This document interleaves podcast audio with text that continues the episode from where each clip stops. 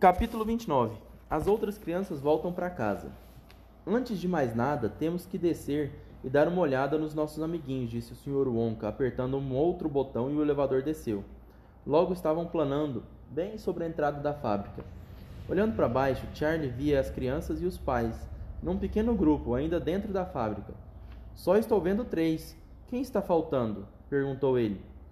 Deve ser o Miguel Tevel, mas vai aparecer logo. Tá vendo os caminhões? perguntou o Sr. Wonka, mostrando vários caminhões cobertos enormes estacionados em fila. Estou vendo sim, para que servem? Você se lembra do que estava escrito nos cupons dourados? Cada criança terá um suprimento de doces para a vida inteira. Haverá um caminhão para cada uma, cheio até o teto, lembrou o Sr. Wonka. Ah, lá vai o nosso amigo, Augusto Gloop, estão vendo? Acabou de entrar no primeiro caminhão com o pai e a mãe. Tem certeza de que ele está bem?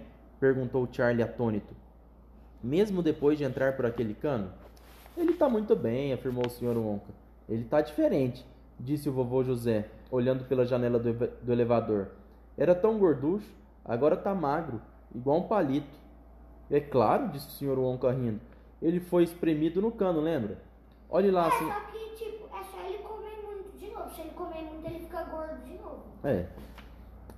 Olha lá a, senhori, a senhorita Violeta Chataclete, a grande mascadora de chiclete. Parece que espremeram o suco dela. Ficou muito satisfeito.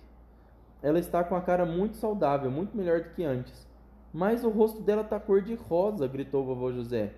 Tá mesmo. Quanto a isso, não podemos fazer nada.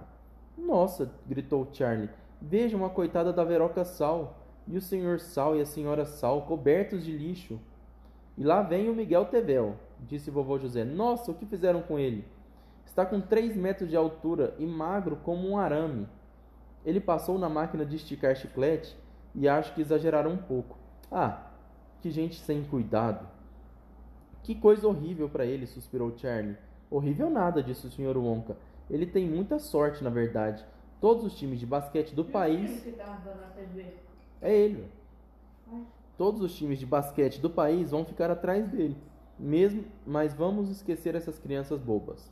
Tenho uma coisa muito importante para lhe dizer, meu querido Charlie. Dizendo isso, o Sr. Wonka apertou outro botão e o elevador voltou a subir para o céu.